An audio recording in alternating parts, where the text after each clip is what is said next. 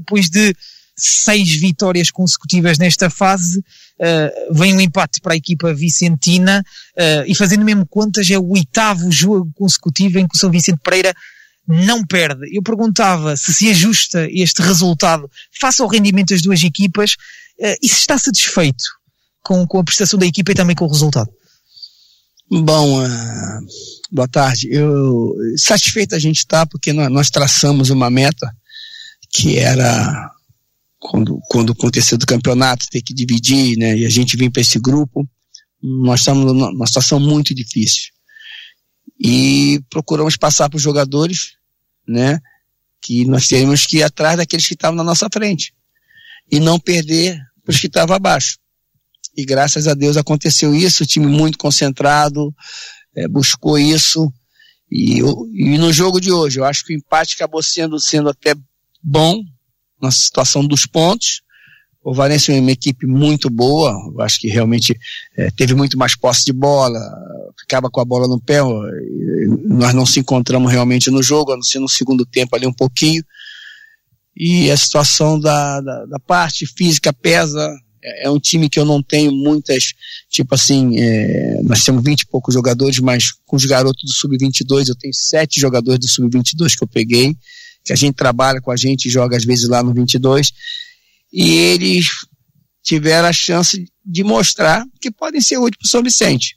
Então o resultado em si foi bom, que mantém a gente ali no mesmo lugar, graças a Deus, e se e torcer para os outros resultados não ser favorável que encosta. E agora na segunda volta, né, na matemática, nós já, nós já fizemos, eu acho difícil repetir, eu acho difícil se repetir isso, mas às vezes o, ponto em casa você tem que saber avaliar no final. Então esse ponto na primeira volta foi muito importante pelo que é o time do, do, do Varense. O, o Mário fala aí, sobretudo na segunda parte, onde se calhar o São Vicente Pereira causa o maior perigo uh, no ataque, mas dá a ideia que tem duas, três chances para fazer o gol. Normalmente é uma equipa que cria mais e que, sobretudo, ora o Manu, ora também o Oscar ou até o Fredinho, são jogadores em evidência que causam algum calafrio. Hoje estiveram um bocadinho cercados. Eu perguntava ao Mário se sente que foi mérito da forma como o Ovarense uh, protegeu uh, a, a, o seu setor defensivo ou algum demérito da equipa que não se encontrou no jogo? Eu acho que foi mais mérito do, do, do Valense, né?